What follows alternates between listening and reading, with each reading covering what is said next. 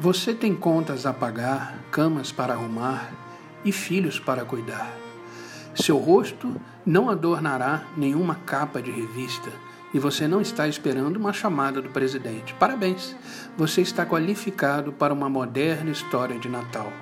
Entre no estábulo, segure em seus braços o menino Jesus. Ouça, enquanto um que o conheceu bem dá letra à música do evento. O que nenhum teólogo imaginou ou que nenhum rabino ousou sonhar, Deus o fez. João capítulo 1, versículo 14, proclama: A palavra se tornou carne. Cristo em Maria, Deus em Cristo. A palavra de Deus entrou no mundo com o choro de um bebê. Deus escreve sua história com pessoas comuns, como José e Maria, pessoas como eu e você. Pense nisso. Que Deus te abençoe hoje e sempre.